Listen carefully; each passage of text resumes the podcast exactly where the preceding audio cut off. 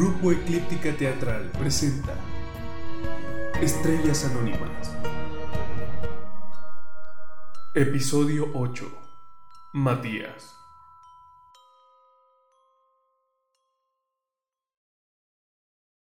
...8 de diciembre... ...Elena, Joel, Adrián y Sara... ...12.43 pm... ...puerta del edificio de Carla... Sí, está en el hospital central.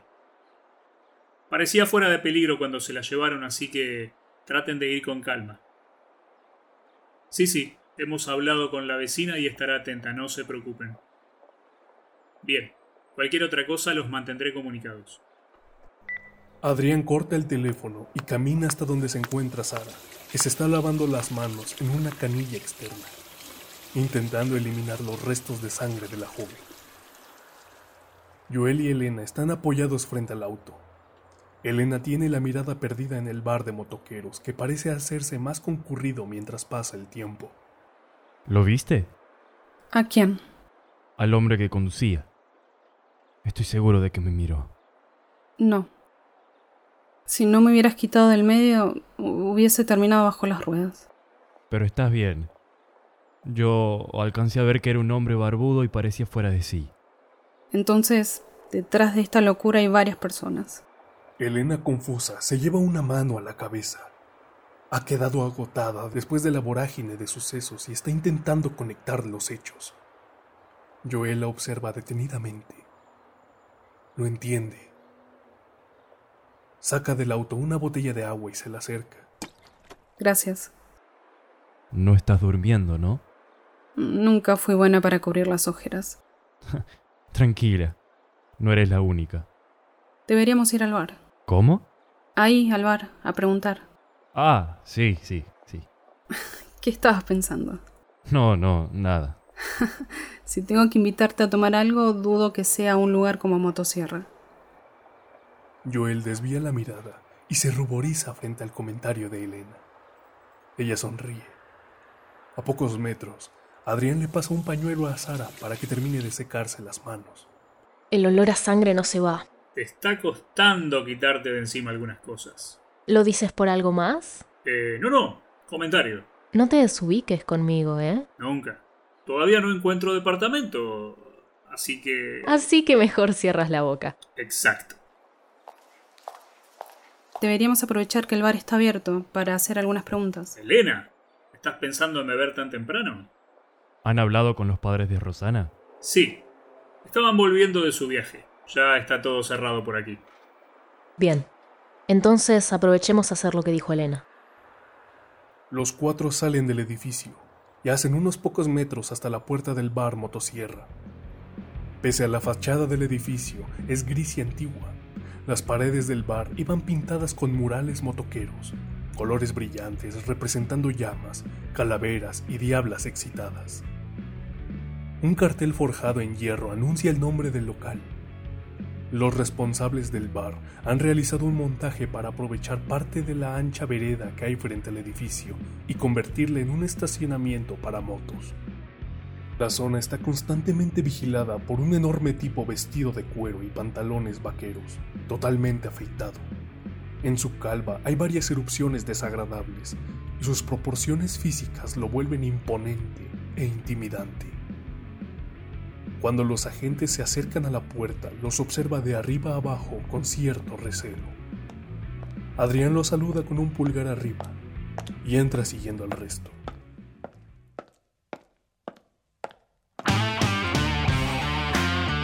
Adentro, el ambiente es oscuro y denso por el humo. Hay luces de neón rojo y una colección de artículos publicitarios relacionados con la cerveza y una conocida marca de motos.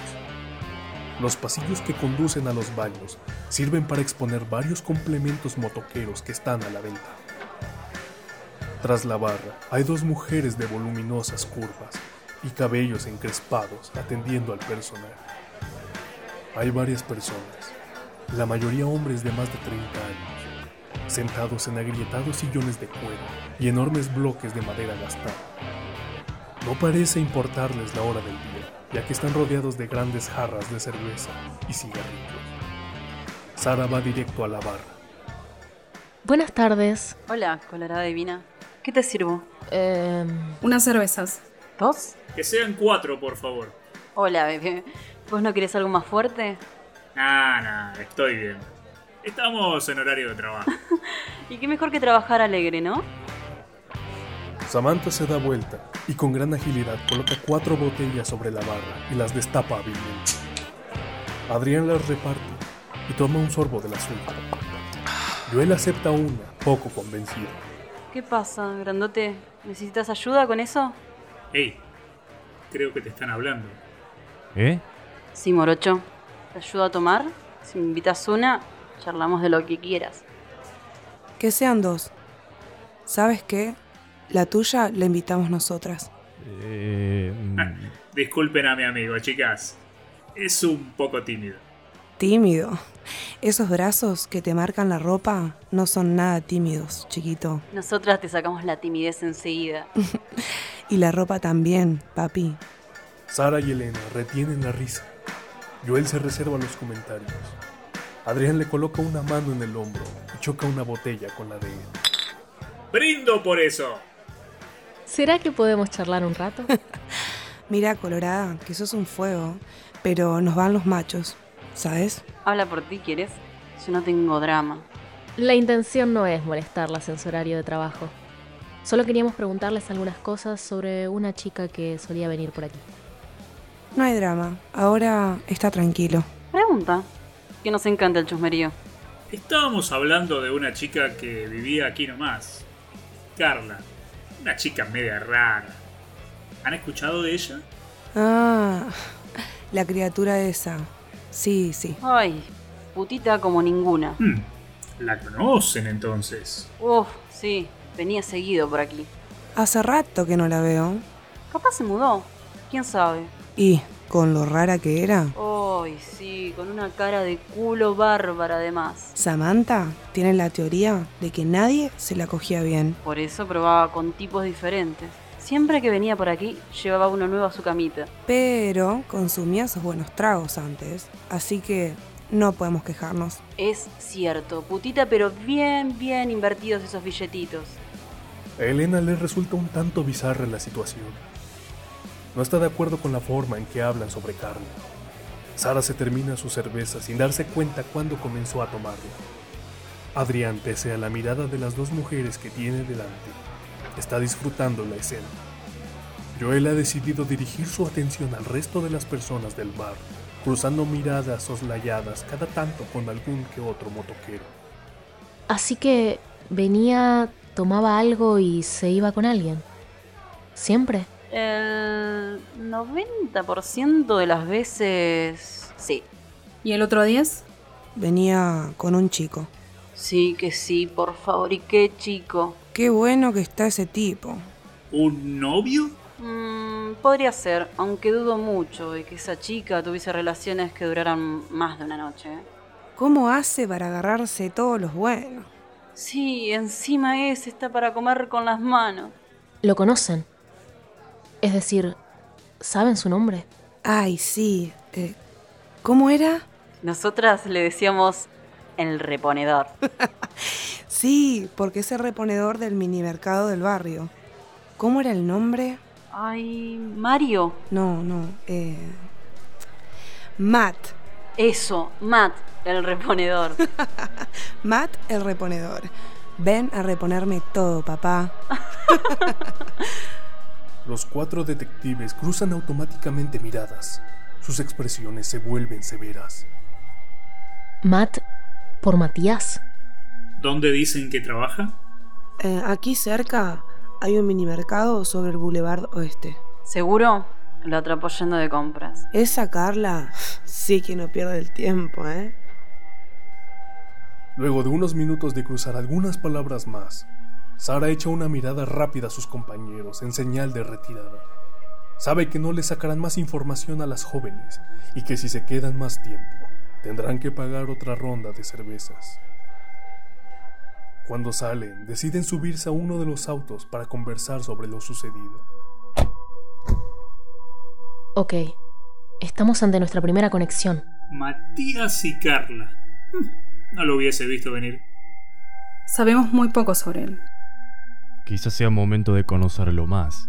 ¿Dónde viven sus padres? A lo mejor pueden contarnos algo sobre esta relación. Según el archivo, viven aquí, en la zona oeste también, pero en la parte buena del barrio. Habría que aprovechar entonces que estamos en el área.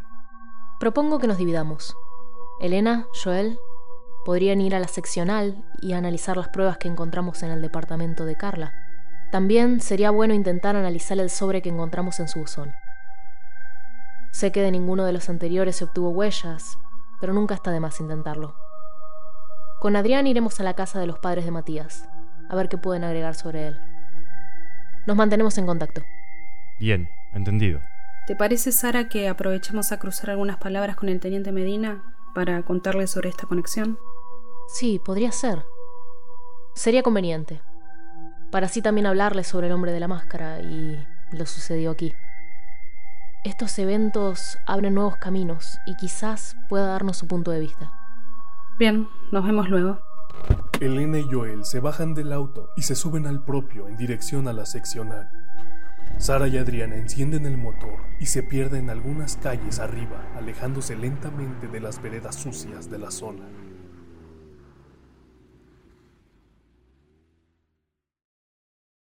El video de Matías. Vemos un conjunto de tomas realizadas en un mini mercado con una calidad de video muy precaria que nada tiene que ver con las tomas de las anteriores filmaciones. Por la ubicación de la cámara y los diversos cambios de plano, es evidente que se trata de filmaciones de cámaras de seguridad de un mini mercado. Parece que la persona que ha montado el video ha recopilado una serie de fragmentos donde Matías es el protagonista. Vemos al muchacho reponiendo las estanterías, manejando un apilador hidráulico, barriendo y trapeando el suelo. En todas estas tomas se percibe también otro elemento común. En algún momento de su tarea, el chico se despista por la presencia de una mujer atractiva. Aunque no hay pista de audio, es evidente que Matías lanza algún tipo de piropo a las chicas. Sorprende ver la habilidad que demuestra a la hora de seducirlas. Todas se detienen a hablar con él y coquetear unos minutos. Este tipo de tomas alternas se han montado progresivamente cada vez a mayor velocidad, repitiendo la situación en muchos casos de manera obsesiva. Se produce un corte, sección en negro. Un grito de dolor desencajado. El rostro del muchacho aparece en pantalla, sudoroso, nervioso, asustado hasta límites inconcebibles. La calidad de la imagen vuelve a ser la habitual de las anteriores cintas. El plano encuadra únicamente su rostro. Las muecas de sufrimiento y sus histéricos chillidos dejan patente que en algún punto fuera del plano está recibiendo una tortura. Un reguero de sangre salpica de vez en cuando su cara, demostrando las brutales mutilaciones a las que parece estar sometido. Por los sobrecogedores sonidos que se escuchan, bien parece que lo están descuartizando vivo. No tarda en caer en shock y su cabeza se desploma sobre su pecho. Durante un rato el plano capta solo su cabello y el zarandeo de su cabeza. Las mutilaciones continúan. Fundido en negro. Fin del video. Sara y Adrián. 14-16 pm. Casa de los padres de Matías. Buenas tardes, somos agentes de la policía. La puerta se abre rápidamente cuando Adrián termina sus palabras. Una mujer y un hombre los aguardan del otro lado. Ambos son rubios y de ojos claros. No hay duda de que son los padres de Matías. Pasan a una habitación amplia en la que puede verse en un rincón un árbol navideño, con las luces prendidas titilando. Sara y Adrián toman asiento y les ofrecen algo para tomar. Los padres denotan ansiedad y expectativa constante a través de su accionar. Soy la detective Sara de Angelis y él es el agente especial Adrián Heiser. Ustedes deben ser Melissa y Jorge Castaño, ¿verdad? Así es. Detective, ¿se sabe algo de nuestro hijo? ¿Lo encontraron? ¿Está vivo? La verdad es que aún continuamos investigando el caso. Pero, ¿qué sucedió con el anterior policía que vino a hablar con nosotros? Nos dijo que él tenía una hija, que no se entendía y que haría todo lo posible para resolver esto. El agente Ramírez está retirado por cuestiones personales. Pero ahora somos nosotros los que continuamos a partir de sus informes. Es por eso que estamos volviendo sobre sus pasos, por si hubiese algo que se le haya pasado por alto. Detective, nuestro hijo está vivo. Lo sé. Tiene que estarlo. En, en la grabación, en el video que vimos, no veo su muerte. Tiene que estar en algún lado oficial. Lo deben tener secuestrado, eso es. Sí, sí, por favor, tienen que encontrarlo. Estamos haciendo todo lo posible para llegar al fondo de este asunto. Por eso requerimos nuevamente su colaboración. Todo lo que puedan decirnos de Matías ayuda. Sí, sí, está bien. Ah, sobre Mati, ¿qué decirle? Él es un chico bueno, alegre, simpático. Tiene una sonrisa encantadora. Así es, querida. Nunca fue bueno en los estudios. Siempre desde chico le teníamos que estar detrás de él para que hiciera las tareas. Sí, es verdad. Empezó y dejó varias carreras. Es que le costaba concentrarse. Pero eso no quita que fuese un buen chico. En su ficha se hace referencia a un robo de piezas electrónicas en una empresa en la que era empleado y, para no ir preso, tuvo que trabajar para la administración pública. Sí, eso es porque era muy chico, no sabía lo que hacía. Exactamente, como dice Meli, es cierto, hizo algunas cosas que no estuvieron bien, pero era un adolescente en aquel entonces, un poco rebelde, ¿saben? En el momento que hablamos con él, como usted bien dijo, logramos hacerle entender que debía cumplir con lo que le asignaron. A partir de eso, nunca más volvió a hacer algo parecido. Claro. Y en cuanto a su persona, nos dicen que era es simpático. ¿Tenía pareja? ¿Alguna relación con alguien? Mati, con novia. Mi hijo es un chico bello y deslumbra siempre. Además es de esos que tienen respuesta para todo. Ya veo. ¿Y amigos cercanos? Amigos, sí, claro, claro. Es de esos chicos a los que no les cuesta entablar amistades. Tiene algunos aquí cerca en el polideportivo al que suele entrenar y jugar algunos partidos de básquet. ¿Dónde queda ese lugar? A unas cuantas cuadras. Si quiere, le escribo la dirección. Gracias, sí. Y trabajaba, ¿verdad? Trabajar, claro, claro, claro, aquí en el minimercado, cerca.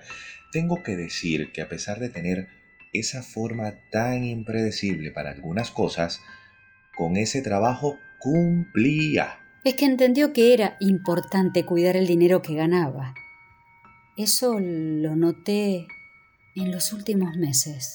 ¿Cómo dice? ¿Qué cosa? Creo que ya no pasaba tanto tiempo con sus amigos. De alguna manera es como que necesitaba un cambio, como que le aburría llevar su vida de siempre. Yo le digo a Meli que me parece que a su edad es normal comenzar a plantearse las cosas de otra manera. Quizás se estaba dando cuenta de que no iba a vivir toda la vida del aire. Sí, lo sé.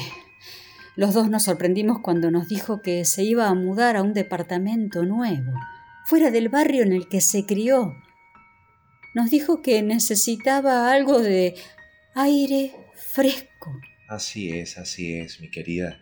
Mencionó también la posibilidad de volver a estudiar. Eso era más bromeando que en serio, Jorge. Pero... no sé. Se lo veía feliz y convencido. Aunque fue un cambio tan rápido. Melissa, que venía sosteniendo ciertas formas por respeto a los visitantes, lentamente va rompiendo su voz y se desmorona. Deja salir unas lágrimas.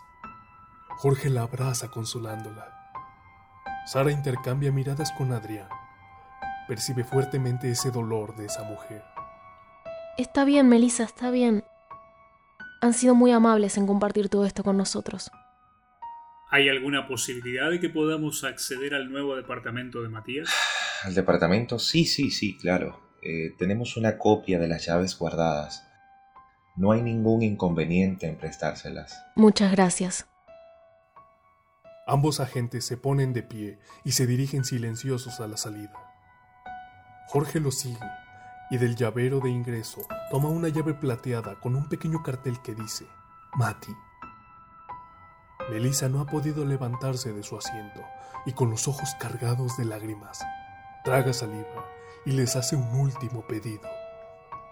Por favor, encuentren a mi hijo y tráiganlo sano y salvo. Por favor. Jorge les abre la puerta y sin decir nada más, refuerza el pedido que acaba de hacer su mujer a través de la mirada. Haremos todo lo que esté a nuestro alcance. Salen y suben al auto. Sara coloca las llaves, pero no lo enciende aún. Respira hondo. No esperaba esta fe esperanzadora tan profunda. Ni yo. Después del encuentro con los padres de Carla, pensé que el mundo de Matías iba a seguir el mismo camino. ¿Y qué piensas? ¿De qué? ¿Crees que puede estar vivo? No sé qué pensar. Es cierto lo que dicen sobre la grabación, pero la forma en que actúan los criminales es inesperada. Tranquila, Sara. Estamos aquí para intentar entrar en sus cabezas antes de que esto vuelva a suceder. Sé que podemos hacerlo. No siento que estas víctimas estén vivas, ¿sabes? Ese es el problema. Podemos evitar otro video, pero no sé si podremos traer a Matías vivo de vuelta con sus padres. Ok, escúchame. Vamos de a poco. Siento que nos estamos acercando a comprender todo este lío. ¿Recuerdas que anoche te dije que tenías que escuchar algo? Sí. Estabas con tu ex, o, o- o novio, o, o lo que sea. Ex. Y, y la conversación quedó ahí. Yo me fui a dormir y tú también. Ajá. Adrián saca el CD que compró en la tienda de música y lo pone en el reproductor del auto.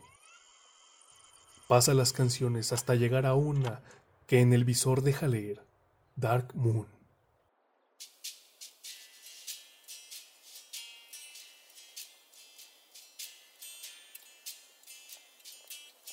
Sara empieza a escuchar. Al principio mira a Adrián sin comprender, pero al rato agudiza sus oídos. ¿Dónde...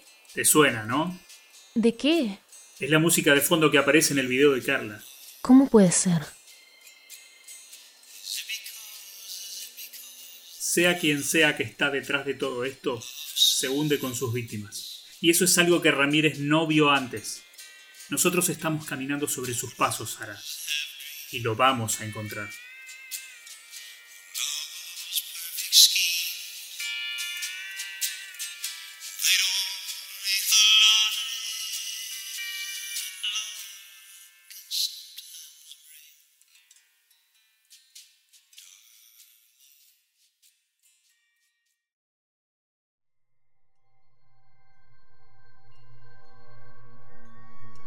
Estrellas Anónimas es una producción del grupo Eclíptica Teatral basado en el juego de rol de los autores José Lobo y Jonathan Delgado.